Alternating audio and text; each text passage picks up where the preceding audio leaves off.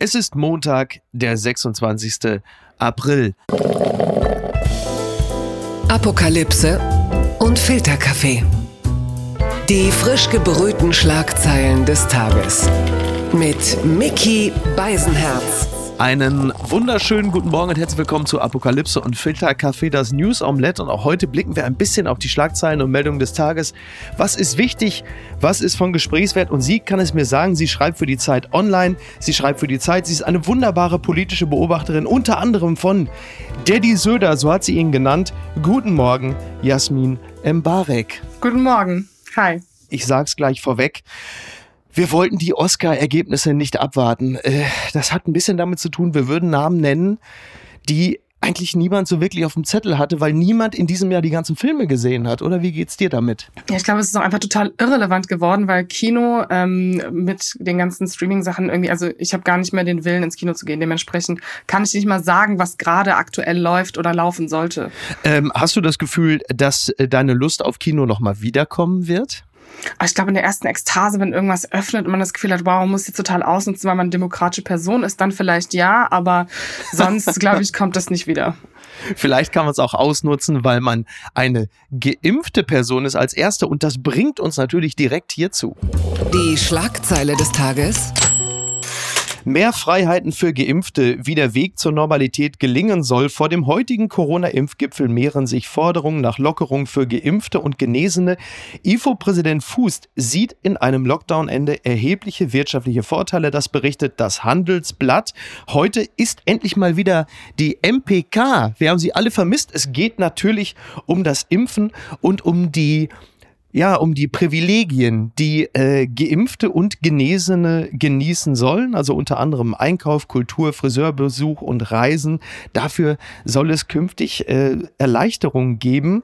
Und äh, wie blicken wir denn als gute Demokraten auf diese Überlegung.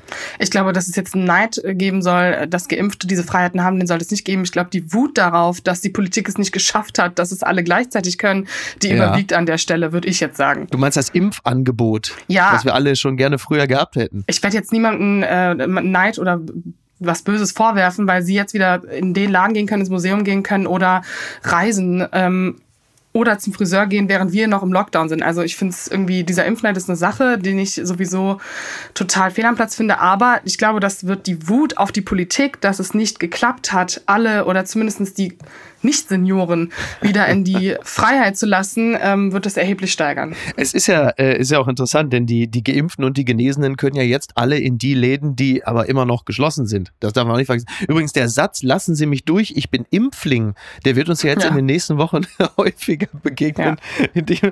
aber ich stimme dir ja völlig zu. Ich kann gar nicht verstehen, dass das wirklich ein Thema ist, dass man den Leuten das neidet oder sich wünscht, dass die das doch bitte auch noch nicht genießen können. Ich freue mich doch. Es ist ja für die Wirtschaft tatsächlich gut, wenn du dir die ganzen Einzelhändler anschaust. Ich meine, wir haben ja jetzt mittlerweile ja dann doch auch einen gewissen Prozentsatz an Geimpften. Wenn die dann zumindest schon mal wieder durch die Läden äh, können, denn sie sind ja offensichtlich nicht ansteckend, dann ist das doch gut für alle. Ich sehe da, ich sehe meinen persönlichen Schaden nicht, den ich erleide, wenn andere schon Dinge wieder in Anspruch nehmen können.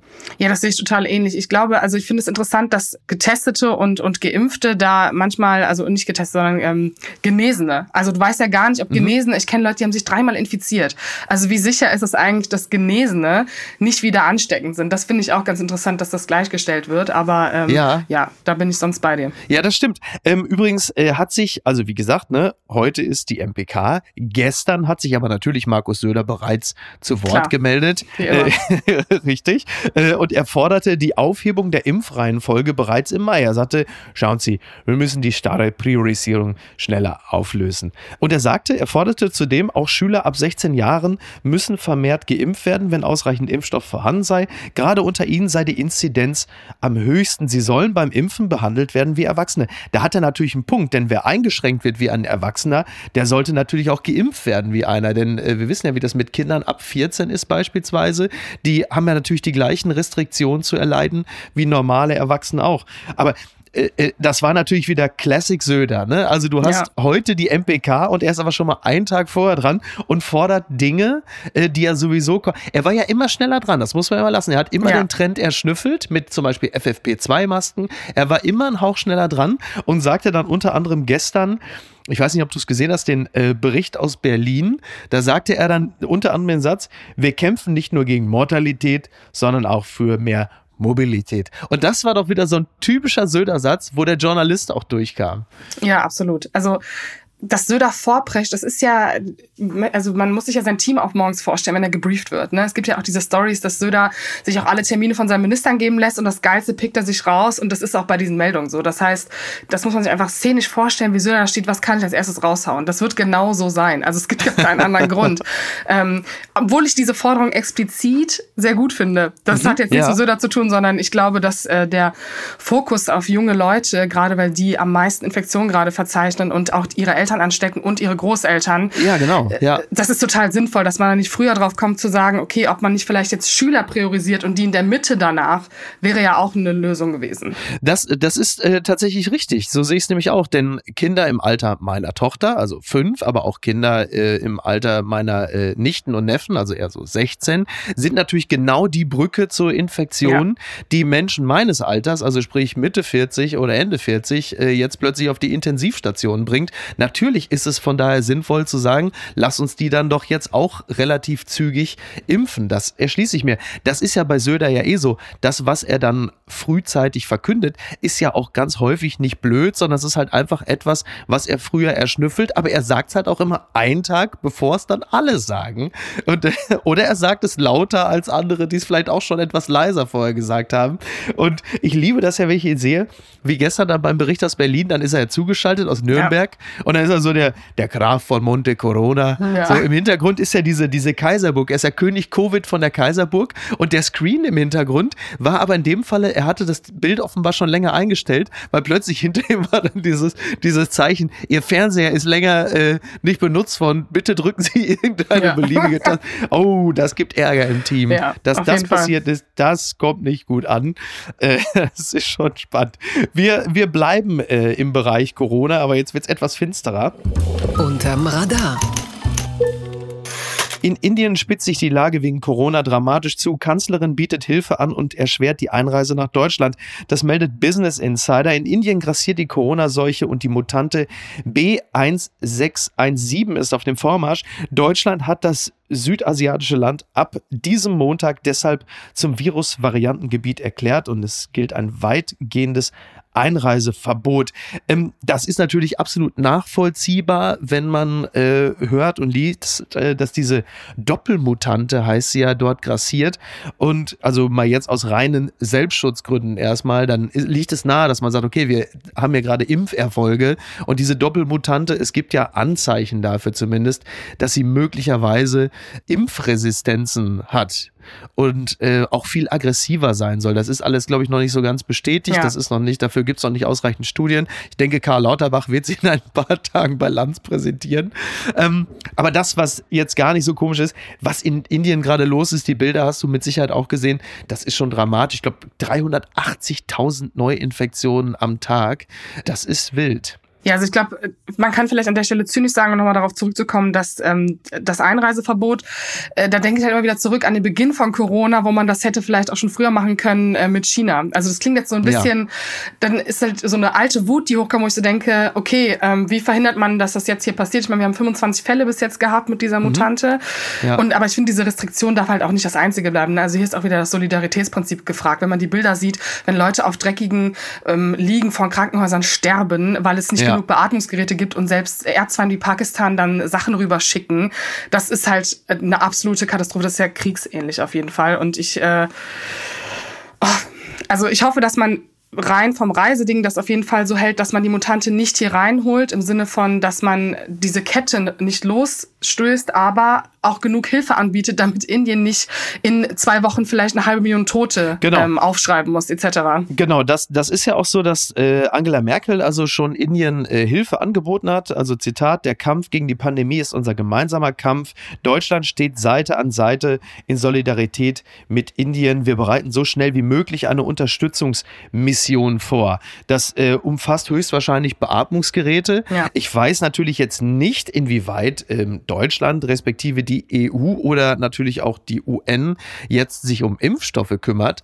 Aber jetzt mal rein von den altruistischen Motiven ist es natürlich auch zum Selbstschutz absolut angebracht, dass man ähm, alle Länder und vor allen Dingen die Länder von Virusmutationen und besonders heftig betroffenen Ländern, dass man denen natürlich auch ein, ich zitiere, Impfangebot macht. Denn das ist ja nun eine Binse, aber sie stimmt. Wir sitzen ja nun wirklich alle in einem Boot und über kurz oder lang, das hatten wir ja mit der britischen und südafrikanischen Mutante ja auch, am Ende äh, erwischt es uns dann ja auch. Du kannst halt einfach auch gar nicht wegsehen. Ja, aber es ist halt irgendwie krass, dass Indien zwei Drittel der eigenen Impfstoffe, die die produziert haben, ins Ausland, ins ärmere Ausland äh, exportiert haben. Also Ja. das ist dann so, da fragt man sich halt auch, wie strange das ist. Und wir diskutieren ja auch über einzelne Impfdosen, kann man teilen und Impfneid. Ja. Und dann denke ich, ähm, wenn man das da halt schon lokalisiert hätte und das viel früher alle durchgeimpft gewesen wären, hättest du halt schon wieder diesen Lauf nicht. Wären wir auch nicht in der zehnten Welle. Also ich finde es, Ja. es ist halt immer wieder die gleiche Story, die durchgekaut wird. Es wiederholt sich, ne? Also äh, Pandemie könnte so einfach und berechenbar sein. Allein der Faktor Mensch macht halt wirklich vieles kaputt. Das ist leider Ja. wirklich so. Ja. Was man, was man, also zwei Dinge noch. Es ist wohl so, dass auch Pakistan, also der Erzfeind, seine Hilfe angeboten Ja, hat. genau. Also so schlimm steht es um Indien. Das ist ja auch bemerkenswert. Und diese äh, 380.000 Infektionen am Tag, die sind natürlich schlimm und das kann man überhaupt gar nicht kleinreden. Wenn wir es mal in Relation zur Gesamtbevölkerung setzen, bei 1,3 Milliarden Einwohnern, die Indien hat, dann ergibt sich eine 7-Tage-Inzidenz von 132 auf 100.000. Ja. Das ist ne, nur, dass man sich das mal, mal vorstellt. Äh, man kennt das ja im, im Umkehrschluss von kleineren Landkreisen, wo du halt irgendwie drei Infizierte hast und plötzlich eine riesen Inzidenz hast. Und was ich äh, auch gelesen habe, das fand ich auch interessant, dass Indien ein Durchschnittsalter von 27 hat. Ja. Das heißt, das, was auf den Intensivstationen passiert, ist schlimm und das sind fürchterliche Bilder und wir müssen alles dafür tun, dass das aufhört. Aber es bedeutet im Umkehrschluss auch, dass die Mortalität nicht so extrem hoch ist, weil es doch vergleichsweise junge Leute trifft, die es offensichtlich etwas besser wegstecken im Bezug auf die Gesamtbevölkerung. Ja. Was die Sache nicht viel schöner macht, aber ich, ich fand es nur erstaunlich, dass sie halt eben auch ein Durchschnittsalter von gerade mal 27 Jahren dort haben. Ne? Ja, aber da hast du halt auch die Frage, wie schnell mutiert es dann wieder? Wie schnell kann die Mortalität dann sich auch wieder ändern? Also du musst halt Ja. das wieder eindämmen, damit du nicht die nächste Sache losstößt. Ne? Ähm, Ja, wir können es drehen und wenden, wie wir wollen. Wir werden da nicht wegschauen können. ja, auf jeden Fall. Die unbequeme Meinung. Sie redet, ich handle. Das sagt Armin Laschet.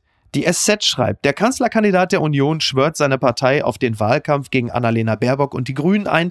Er spricht über Friedrich Merz und Markus Söder und sagt, Vertrauen ist mir wichtiger als Taktik. Ja, sie redet, ich handle im Falle von äh, Armin Laschet kann ich handle auch schon als Drohung verstanden werden. Äh, er sagt in diesem Interview ein paar interessante Dinge, unter anderem, die Grünen sind ohne Zweifel unser größter Herausforderer. Und da muss ich ehrlicherweise sagen, da bin ich mir in Anbetracht der letzten Tage nicht so ganz sicher, denn ich glaube, der größte Gegner von Armin Laschet äh, befindet sich innerhalb der Union und hört auf den Ja. Namen Markus Söder. Ja, nee, also äh, ich glaube, mit ich handle ist er vielleicht ganz richtig. Also er handelt auf jeden Fall entgegen dem Interesse seiner Partei. Wenn man NRW schaut, irgendwie die Hälfte der äh, Bewohner und Wähler möchte ihn halt nicht mehr als Ministerpräsident haben und ist nicht zufrieden. Ja. Und äh, ich glaube, das ist auch das, was Markus Söder sieht. Ne? Also es gibt ja dauernd irgendwelche Sticheleien. Es gab ja auch in der SZ ein Interview mit ihm am Wochenende mit Söder, der auch äh, eine Spitze nach der anderen gegen Laschet losgelassen hat, wo man sich Helmut halt auch Kohl fragt. 2.0, ne? Ja, das fand ich Horror. Ja. genau. Ähm, ich glaube aber trotzdem, dass die Grünen äh, auf jeden Fall die größte Herausforderung werden für die Union. Auch wenn diese Forsa-Umfrage, die ja so kursiert mit den äh, Ja. 21 Prozent Union und 27 oder 28 Prozent Grüne, ich meine, da wurden viel weniger Leute befragt in einem Tag. Ich finde, mit solchen Umfragen muss man immer sehr, sehr vorsichtig sein. Absolut. Und sie wurde ja auch gerade frisch zur Kanzlerkandidatin ernannt. Wir hatten das bei Schulz auch und ich finde dann so Total. zu sagen, ja, jetzt ist die Union aus dem Rennen. Schwierige Analyse an der Stelle. Ja, das, dem würde ich komplett zustimmen. Es, es gibt ja nicht wenige, die natürlich mit großem Verzagen zur Kenntnis nehmen, dass Annalena Baerbock jetzt überall auf den Titelseiten drauf ist. Dann muss ich aber natürlich im Umkehrschluss die Frage stellen, man muss ja jetzt nicht Grünen-Fan sein, um in dieser Woche oder auch in der letzten Baerbock aufs Titel zu hieven. Ich meine, was wäre denn die Alternative? Kretschmer, der bei Putin auf dem Sofa sitzt mit dem Telefon. Es ist doch völlig klar, dass sie derzeit die spannendste Person im politischen Berlin ist. Das äh, wird Markus Söder nicht gerne hören, aber das ist ja nun jetzt erstmal Fakt. Ja, aber Umkehrfrage, ja, an der Stelle. Was ist, wenn Markus Söder Kanzlerkandidat geworden wäre? Ich meine, das wäre völlig unrealistisch gewesen, aber hätten wir diese positive Konnotation auf den Titelbildern gesehen? Nein, hätten wir nicht. Und er wäre auch ein neuer Kandidat gewesen. Die CSU hat auch lange keinen Kanzlerkandidaten gestellt. Ne? Also ja. die, diese, diese Wut darüber, dass man das Gefühl hat, jemand, der, da kommt auch wieder das Thema Regierungserfahrung und ne, kann man den ja, Hype ja. überhaupt so unterstützen? Dann kommt er wieder auf. Also das Sterncover zum Beispiel, das fand ich durchaus sehr, sehr positiv in ihrem Sinne. Da kann man sich halt drüber streiten, ob man das äh, gut oder schlecht findet. Ich glaube, prinzipiell ist so ein Hype am Anfang ganz interessant, um zu schauen, was sie damit macht auch. Das aber Anne Will lief ja gerade und da finde ich, hat sie sich sprachlich nicht so gut geschlagen. Ähm, da können Titelblätter auch. Was hat dir nicht gefallen? Ähm, sie hat auf einmal ganz viele Unterstützer in der Partei genannt, äh, weshalb sie dann auch Kanzlerkandidatin geworden ist. Und es war ja eigentlich so, dass sie es so verkauft haben an dem Tag, Robert und ich haben das entschieden. Und, ja. äh, und dann war, in dem Moment dachte ich so, okay, das, was ihr da gerade eigentlich rhetorisch aufgebaut hattet, das zerstörst du in zwei Sätzen. das fand ich sehr, sehr schwierig. Und ja. ich glaube, dass Titelblätter auch wieder anders aussehen können. Das heißt, äh, ich würde da mal abwarten, was da noch ja, kommt. Äh, das sehe ich, das sehe ich tatsächlich auch so. Also wenn erstmal das Graubrot-Wahlprogramm äh, dazu kommt, dann sieht es natürlich natürlich noch ein bisschen anders aus. Dann kommt natürlich, also das größte Problem, was die Grünen natürlich bekommen können, ist, äh, wenn es dann irgendwann wieder so Veggie Day Vibes gibt, die dann wieder Prozente kosten. Äh, sie müssen, glaube ich, auch über den Wahlkampf hinweg Toni Hofreiter im Keller einsperren, äh, dass er nicht allzu häufig mit dem Eigenheimverbot um die Ecke kommt. Das könnte natürlich auch nochmal problematisch werden, weil das ist natürlich ein Sound. Also ich glaube, die, die größte Herausforderung ist, das Thema Verbote runterzufahren und das Thema Chancen ja. äh, hochzufahren. Also das ist ja möglich. Die Frage ist halt nur, wie bringst du es den, den Leuten näher? Ne? Also ich glaube, dass bei den Grünen auch, und das ist natürlich ein bisschen schade, im demokratischen Sinne Personalfragen große Rollen spielen werden. Also was macht Robert Habeck? Wie wird Robert Habeck im Wahlkampf sein? Wen werden die Grünen als Minister rausschicken? Was für eine Regierung wollen die Grünen haben? Weil jetzt, also man muss sich auch irgendwann entscheiden, was den Wahlkampf führt. Weil man kann jetzt nicht gegen die Union schießen, wenn man Schwarz-Grün oder Jamaika Klar. aufstellen will. Ne? Ja. Das finde ich halt interessant, wie Baerbock das jetzt gestalten möchte, weil die ja auch ihre Piken gegen die Union gerade rausschießen. Und ich mich frage, mit wem wollen die Grünen denn koalieren? Weil Scholz und FDP wird es jetzt nicht werden. Also ja das finde ich dann auch super schwierig. Ähm, und da braucht man auf jeden Fall Thema Energiebildung, Digitalisierung. Da muss man halt mit allem rausschießen, äh, was die Vorgängerregierung nicht so gut hinbekommen hat, um ehrlich zu sein. Und da ist ja äh, derzeit einiges. Also man muss ja sagen, ja. dass die Pandemie derzeit ja, also jetzt, Stand jetzt, ne, also April 2021, kann im August auch schon wieder anders aussehen, aber Stand jetzt ist es ja wirklich so ein bisschen wie Strip-Poker und jetzt steht die CDU gerade in, in Unterhosen da und man sieht erstmal, was alles liegen geblieben ist. Ähm, aber nochmal ganz kurz zurückzukommen auf Markus Söder, der ja nicht müde wird zu sagen, schauen Sie, die Jungen, die Modernen, die hätten doch gerne eine Chance gehabt. Und ich wäre doch gerne ihrer Kandidat gewesen. Ähm, du hast ja jetzt unlängst einen schönen Text geschrieben äh, bei Zeit Online, ein Daddy für die Jugend und hast dort festgestellt, dass Markus Söder bei jungen Menschen extrem gut ankommt. Und wir reden jetzt in diesem Falle über junge Menschen und nicht über die junge Union. Ja, nee, also es ist wirklich, und ich glaube, das unterschätzt man, ähm, die Dynamiken auf Social Media, wie zum Beispiel auf TikTok.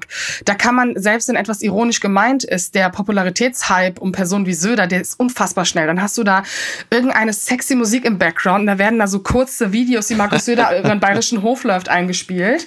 Gottes ähm, Willen. Und da sind einmal die Leute, das sind dann Grüne, die schreiben, äh, was soll das? Oder also total aggressiv sind. Aber dann auch so ein paar, die wirklich sagen, ey, mein König, endlich jemand, der regieren kann. Also völlig unironisch, Markus Söder als Idol darstellen. Und das fand ich, das ist ein paar Mal auf meiner For You-Page aufgeploppt.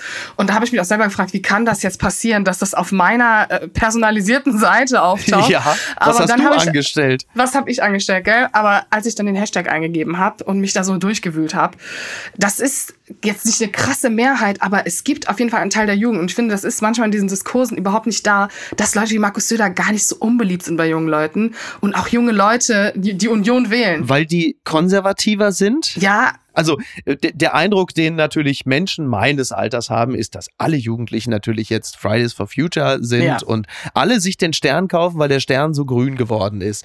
Die Wahrheit ist aber zumindest etwas breiter als dieses Meinungsbild, oder? Also von den jungen, jungen Leuten, die wählen, wählen fast ein Fünftel immer noch die Union und auch äh, einige die FDP. Also es ist jetzt nicht so, als würden junge Leute komplett äh, einem vermeintlich grünen Mainstream verfallen. Es ist vor allen Dingen so, dass sich viele in der Pandemie auch, glaube ich, alleine gelassen gefühlt haben im Sinne von, wir haben keine Führungsfigur, wir haben niemanden, auf den wir uns verlassen können. Und du hast eben von Vorpreschen gesprochen mit Söder. Wenn jemand am Anfang direkt sagt, wir schließen alles, wir machen das zu, wir machen das jetzt schnell, damit es funktioniert, dann hast du halt ein gewisses Vertrauensgefühl ähm, gegenüber Söder. Und das hat er am Anfang geschafft. Ist total egal, was danach für ein Personalhumbug kam. Aber es verfängt, ne? Es bleibt Ja, auch. Das finde ich ja interessant. Ich finde es wirklich interessant, wie früh so ein Image gesetzt ist und wie unumstößlich es auch ist. Das Ja. äh, gilt ja auch für Armin Laschet, der im Grunde genommen seit dem April 2020 sich davon nicht mehr erholt hat. Ja, also das ist ja funny, weil eigentlich Armin Laschet, den man ja früher Türken-Armin genannt hat, weil er so gut in der Integration war und Söder, der dann von Asyltourismus gesprochen hat, dass sich das so umgeswitcht hat, weil innerhalb einer Pandemie du einfach dich da als starker Mann oder als Loser halt etabliert hast. Das Kleingedruckte. Wir bleiben nochmal bei Annalena Baerbock. Der Spiegel hat einen interessanten Text veröffentlicht. Studienzeit der Kanzlerkandidatin Lenchen und ich von Malte Müller-Michaelis. Der schreibt, Annalena Baerbock und ich haben gemeinsam studiert. Wir stritten über Joschka Fischer, spielten Fußball und tanzten im Hamburger Kaiserkeller, bis sie bei den Grünen einstieg. Ein Blick zurück. Also es ist schon interessant. Es ist ein Text, der äh, in Erinnerung schwelgt aus der Studienzeit Anfang der 2000er. Er und Annalena Baerbock haben damals in Hamburg studiert, waren Bier trinken, waren auf der Tanzfläche hüpfen. Es ist, es ist wirklich, dazu gibt es auch noch Fotos. Also diese ganze Strecke im Spiegel ist so ein bisschen wie so ein, wie so ein Revolverheld-Musikvideo, so die Ja. alten Zeiten. Und ich, ich bin mir gar nicht sicher, ob Annalena Baerbock das so recht ist, ja, dass da jetzt irgendjemand nochmal so, so süffige alte Geschichten schreibt. Letzten Endes ist es auch eigentlich sehr öde, muss man sagen. Ja, da ist jetzt auch nicht wirklich viel Spannendes drin. Ihr Lieblingslied war Nobody's Wife von Anouk. Äh, dann wurde auch mal Fußball zusammengespielt. Also sie hat offensichtlich sehr gerne selber Fußball gespielt. Dann natürlich, sie konnte im Zweikampf die Ellenbogen ausfahren und zur Not auch mal die Grätsche ansetzen. Ist klar, ne? So, diese äh, Fußballallegorie darf nicht fehlen. Und das Einzige, was ich wirklich spannend fand, als äh, Annalena Baerbock und eben der Autor des Textes, äh, die haben sich schon längere Zeit aus den Augen verloren, waren aber 2007, war er auf der Hochzeit eingeladen und dort steht zwischen Trauung und Feier tauschte sie Brautkleid gegen kurze Hose, Schleier gegen Trikot. Es war mein bis heute einziges Hochzeitsfußballspiel und wahrscheinlich ihre Idee. Und das ist doch, das ist doch jetzt im Grunde genommen, äh, wie sagt der Münchner, Agmade Wiesen, denn jetzt kommt sie, die, die, die Fußballhistorie, die für eine Kanzlerinnenschaft doch unumgänglich ist. Ich erinnere nur an Acker, Gerd Schröder. Was will uns der Autor des Textes sagen? Also ich finde, dass man aus dem Text vor allen Dingen rauslesen kann, dass der Autor ein bisschen sauer ist, dass er nicht mehr mit Annalena was zu tun hat. Aber ähm, an dieser Stelle, also ich, das ist ja was, was vorher auch schon bekannt war. Es gab ja diese zahlreichen Dokus, wo sie dann Trampolin springt und total sportlich aktiv ist und darüber spricht. Und es gibt ja dieses legendäre Foto, wo sie einen Fußball kickt und daneben Armin Laschet. Das ist ein Meme auf Twitter gewesen. Ach, genau, stimmt, ja, genau. ja. Ja. Ne, äh, dieses ähm, The one you have to worry about. Und das, glaube ich, ist bei Annalena Baerbock der Fall. Man darf so ein paar Dinge bei der nicht unterschätzen. Und die Fußballaffinität ist eine davon. Und ähm, der Text, finde ich, der zeigt auch, dass Annalena Baerbock eine Realo ist. Durch und durch. Ja. Das ist sowas, was auch völlig unterschätzt wird. Aber der Text zeigt das eigentlich ganz gut. Aber ich glaube, genau dieses Realo-Sein ist ja auch ihre große Chance. Also Ja. sie hat ja, sie hat ja dieses eine, ne, dieses, wir müssen das gemeinsam schaffen. Das ist ja letzten Endes auch das, was mich am ehesten anspricht, wo ich denke, okay, das kann wirklich funktionieren mit ihr. Ich bin jetzt nicht der klassische Grünenwähler, aber es ist zumindest ein Sound, der bei mir auch verfängt, wo ich denke, okay, das klingt nach einem echten, an- in dem Fall kein Impfangebot. So. Also ich glaube, Du, du, guckst schon, du guckst schon etwas Ja. skeptisch. Also ich glaube, das ist ein Kollateralschaden, den wir noch nicht kommen sehen können, weil der Hype um sie gerade allumfassend ist. Das heißt, wir haben die jungen Leute, die sehr links sind. Wir haben irgendwie die neoliberalen Prenzlauer Bergeltern. Wir haben, ne, wir haben ein paar ältere Leute und Gerade die Jungen, die das so stark tragen, die werden halt extrem enttäuscht sein ab dem Zeitpunkt, wo sie halt definitiv eine konservativ-reale Regierung bildet. Und ab dem Zeitpunkt frage ich mich auch, mit was will sie das retten? Also wie will sie diese Wähler binden? Weil ab dem Zeitpunkt, wo die Union in der Regierung ist, wird mindestens ein Drittel der grünen Wähler halt sagen, adios, das mache ich nicht mit. Und, also die äh, größte Sorge ist Joschka werden, ja? ja, Aber ich glaube, das ist ihr gar nicht so fern, Mhm. dass Joschka werden. Das äh, ist ihr, glaube ich, ganz, ganz nah. Aber äh, vielleicht verstehen das irgendwie, oder vielleicht ist es auch was, was wir noch nicht verstehen. Vielleicht wollen das junge Leute, neuen Joschka Fischer, der dann äh, Hartz IV oder Hartz V draufsetzt. Ich glaube, diese jungen Leute sind im Zweifel auch äh, zu jung, um zu begreifen, was dann daraus geschieht. Ne? Ich glaube, Also- nein, ich glaube, das ist eigentlich was Schönes. Also dieses naive Vertrauen in Politik, wenn etwas Neues kommt, dann kann etwas Tolles passieren. Hatte ich auch mit 17. Da dachte ich auch, boah, wenn jetzt der und der kommt, dann funktioniert das gut. Aber ab dem Zeitpunkt, wo du halt weißt, du musst Kompromisse eingehen, auch diese Kompromissfähigkeit, das geht total verloren im demokratischen Diskurs. Und das äh, ist bei jungen Leuten sehr präsent. Aber das, die werden dann auch wiederum das verstehen und vielleicht werden die auch real ist. Dann hat Annalena Baerbock wieder ihre Basis. Ne? Aber nochmal zurück zum Fußball. Ich weiß ja nicht, ob sie auch einen Spitznamen hatte. Annalena die Axt oder so. Ähm, bei, bei Schröder ist ja klar Acker. Äh, ich erinnere mich gerne an diese Geschichten, weil Stoiber hat es damals ja auch versucht, 2002 im Wahlkampf. Das ging also sehr schief. Stoiber war dann bei irgendeinem Pressetermin und da waren natürlich auch Fans da und dann hat er ein, also lassen Sie mich einen Elfmeter schießen und dann hat er so einen Elfmeter geschossen, so wie Schröder, man kennt die Bilder und dann hat Stoiber am Tor vorbeigeschossen, einer alten Frau ins Gesicht, die musste dann auch mit blutiger Nase ins Krankenhaus. Das war wirklich so. Das fand ich faszinierend und Ja. äh, mit und und Steinmeier hat es damals auch versucht und dann gab es noch ein Kamerateam, so einen Bericht. NDR, der war ja irgendwo so in Niedersachsen beim TuS Brakel Sieg. Prickel war sein Spitzname und dann sind sie zu seinem alten Trainer gegangen und wollten wissen, wie war denn das damals mit Steinmeier so als Fußballer. Sie wollten natürlich so eine Schröder-Geschichte, Acker immer vorne bei. Ja. Und so, wie war der denn damals so? Ach, der Frank Walter, ja, der war hier, aber der ist also nicht weiter aufgefallen. Also keiner von uns hier hätte jemals gedacht, dass der jetzt ausgerechnet und da denkst du auch so, oje, oje.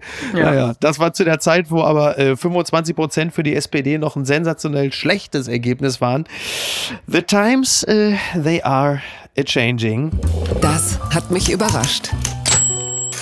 Biden erkennt Massaker an Armeniern als Völkermord an, das berichtet der Tagesspiegel. Aus Rücksicht auf NATO-Partner Türkei vermied die USA bisher den Völkermord an den Armeniern zu benennen. Biden bricht nun damit, Erdogan reagiert scharf. Ich stelle mir das gerade vor, äh, du musst doch mittlerweile da in Ankara, äh, muss doch eine Drehtür vorne sein, oder? Wo die Botschafter ein- und ausgehen. Da ist doch jeden Tag, geben die sich doch die Klinke in die Hand, weil irgendeiner bei Erdogan antanzen muss, weil wieder jemand irgendwas falsch Ja. Und jetzt kommt Joe Biden und sagt halt, nö, war ein Völkermord. Und Erdogan rastet natürlich aus. Ja, also ich glaube, das ist, ne, ähm, ich glaube, Reagan war der Letzte, der es gemacht hat. Es ist äh, auf jeden Fall fällig gewesen, dass es nochmal passiert. Ich glaube auch rein taktisch gesehen für die Außenpolitik Bidens war das natürlich ein super Schachzug symbolisch gesehen.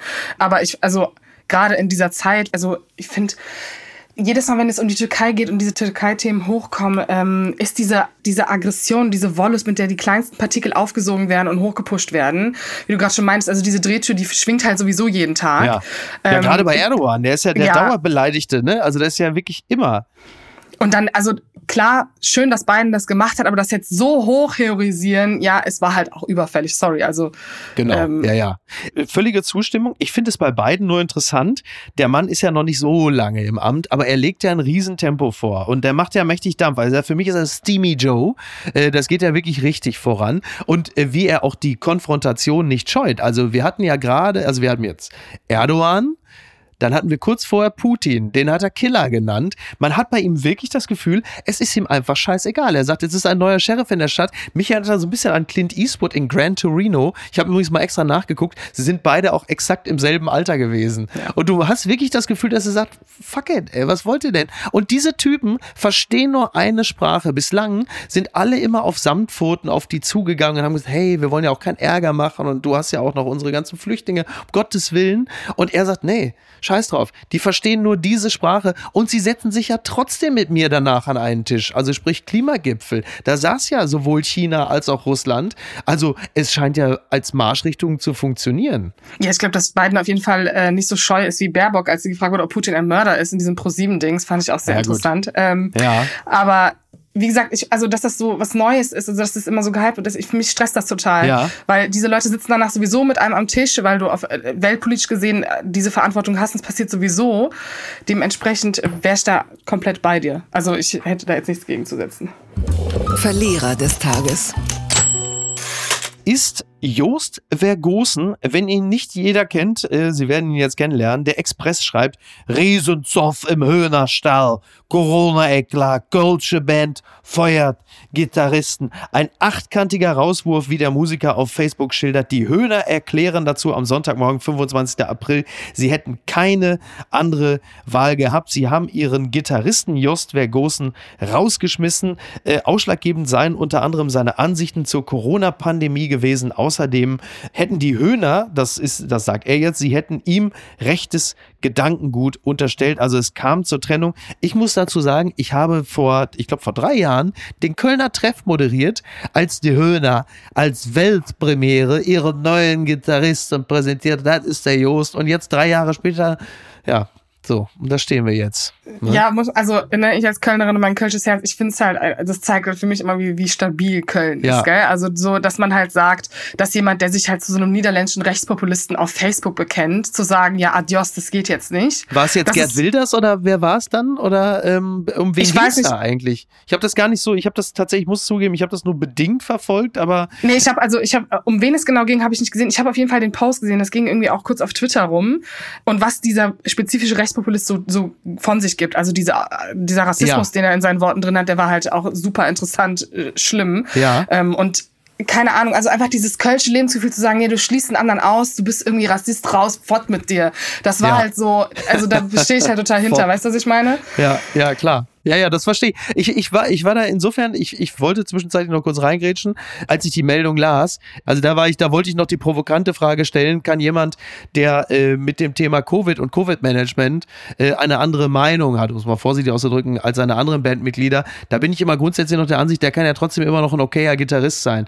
Dann las ich allerdings diese Geschichte mit dem Rechtspopulisten und dann wird es natürlich tatsächlich wirklich schwierig. Also wenn du äh, als Kölsche Band, die Wilde Höhner ja für wir wollen zusammen sein, wir und feiern, dann wird es natürlich, dann wird's ja. natürlich problematisch. Nee, so. ich, genauso. ich weiß eben auch nicht, wer dieser niederländische Rechtspopulist ist, aber ich will jetzt mal Henning Krautmacher und Co., das will ich mal glauben, das sind lebe Jungs und äh, von daher äh, schließe ich mich äh, dir vollumfänglich an. Ich wusste ja gar nicht, dass du, äh, dass du kölsches Mädchen bist. Ja, bin ich. Ach, wunderbar. Das ist ja, bist ja, bist ja noch sympathischer. Ja, hör mal.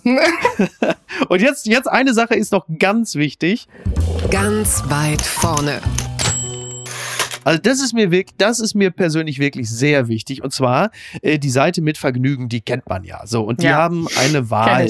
Äh, mit Vergnügen wählt den schönsten Berliner. Und da stehen natürlich mehrere Menschen zur Wahl. Jan Köppen, Janis Niewöhner, Aurel Merz, natürlich Jochen Schropp, selbstverständlich. Aber gewinnen darf natürlich nur einer, der auch auf der Liste steht. Und das ist der Jake Gyllenhaal von Berlin. Äh, das ist der Reptilienfreund, der Exiest Man Alive. Das ist natürlich unser Freund Thomas Thomas, Schmidti, Schmidt. Also da kann ich wirklich nur alle, möchte ich alle dringend zu aufrufen. Es ist egal, für was ihr votet, aber das ist wichtig. Unter mitvergnügen.com slash 2021 slash Abstimmung minus schönste minus Männer minus Berlins minus Berliner. Das müsst ihr machen. Das ist wirklich wichtig. Das zählt. Das wollte ich nur gesagt haben. So. Kennst du Schmidti? Ja. Weißt du, wie der aussieht? Ja. Er ist ja wirklich, ja. er ist ja nur wirklich ein schöner ja, Mann. Er absolut. ist ein schöner Mann, das muss man. Das muss man. Das muss man sagen. Das war mir wichtig. Ähm, Jasmin, vielen, vielen Dank. Ich danke dir. Das hat mir sehr viel Freude gemacht. Ich würde mich sehr freuen, wenn du wieder dabei wärst. Same. Dankeschön auch für die Einladung. War sehr cool. Ja, das, das äh, hat sich mehr als gelohnt. Vielen Dank. Ich wünsche dir einen schönen Tag und äh, ja, jetzt gucken wir mal, wie es weitergeht. Ne? Yes, danke. Mach's gut. Bis denn. Ciao. Ciao. Apokalypse und Filtercafé ist eine Studio Bummens Produktion mit freundlicher Unterstützung der Florida Entertainment. Redaktion Niki Hassania. Produktion Laura Pohl. Ton und Schnitt Niki Franking. Neue Episoden gibt es jede Woche montags, mittwochs und freitags, überall, wo es Podcasts gibt. Stimme der Vernunft und unerreicht gute Sprecherin der Rubriken Bettina Rust.